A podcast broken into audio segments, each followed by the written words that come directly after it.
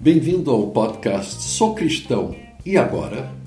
Sou Thomas Hahn e nós vamos conversar sobre o que queremos dizer quando afirmamos que somos cristãos. Hoje vamos falar sobre o cristão e a política. Muitos perguntam se o cristão deve participar da política. Quando pergunta, recebe as mais variadas respostas, desde um não enfático, passando por um depende em cima do muro, até um obrigatório e engajado sim. Ao fim e ao cabo, a pergunta a ser feita é outra. Deus tem algo a nos dizer sobre política na Bíblia? Tem. Quando Deus libertou seu povo da escravidão no Egito, ele os conduziu durante 40 anos pelo deserto rumo à terra que lhes prometera. Estima-se em uns 2 milhões o total de pessoas que iniciaram essa caminhada. Pensem nisso: 2 milhões de escravos recém-libertados sem noção política, sem visão do que seja governo, sem saber o que é ser uma nação. A partir do livro de Êxodo até o final de Deuteronômio, Deus entrega a seu povo, através de Moisés, leis para tornar viável a nação que estava por nascer. Boa parte das leis tem a ver com o culto a Deus, detalhando os mínimos gestos litúrgicos sacerdotais, a construção da arca, a forma e ocasiões de ofertas e sacrifícios, comidas puras e impuras, tudo que seu povo precisava para conhecer o caminho do relacionamento Deus-homem. Uma outra parte, igualmente volumosa, trata do relacionamento comunitário, da convivência homem-homem.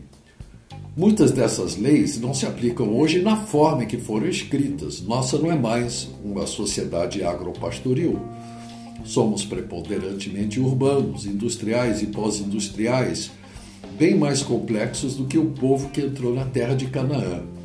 Mas os princípios de Deus são imutáveis e eternos e se aplicam tanto hoje quanto antigamente. Deus diz textualmente que não quer que haja pobres entre o seu povo. Isto é bem mais do que cuidar dos pobres, é erradicar a pobreza ele insiste na justiça social, não só nos textos mencionados acima, mas pela boca dos seus profetas ao longo do Antigo Testamento. Ataca o acúmulo de riqueza e a opressão dos fracos pelos fortes. Insiste que os juízes atendam aos pobres com a mesma imparcialidade que aos ricos. Deixa claro que a riqueza de um só faz sentido quando é bênção para muitos manda cuidar de órfãos e viúvas. E nada muda nas palavras de Jesus e dos apóstolos. Jesus afirma que onde está nosso tesouro, lá está nosso coração. E mais, diz que é muito difícil um rico entrar no céu e que não é possível servir a Deus e ao dinheiro. Tiago, em sua carta, é bem contundente em seu ataque àqueles que confiam em suas fortunas. O cristão é luz e sal para o mundo. A pauta de Deus para a nossa vida em sociedade tem que ser a nossa. E a maneira de fazer esta pauta ser conhecida é o que chamamos de política, seja qual for sua forma.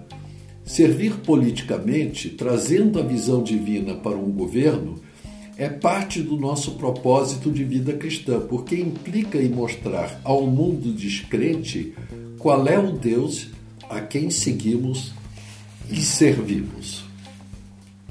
Isso tem algumas implicações. A primeira é que não nos damos bem com ideologias por serem pacotes fechados de soluções que não permitem visões contrárias, levando os governos ideológicos a posições intransigentes, persecutórias e às vezes cruéis. A segunda é que aquele que se dedicar à política tem que ter uma vida rica de oração, tanto para pensar e agir no melhor interesse do povo governado, quanto para manter a humildade e o coração de servo, e agir de tal forma que Deus seja glorificado.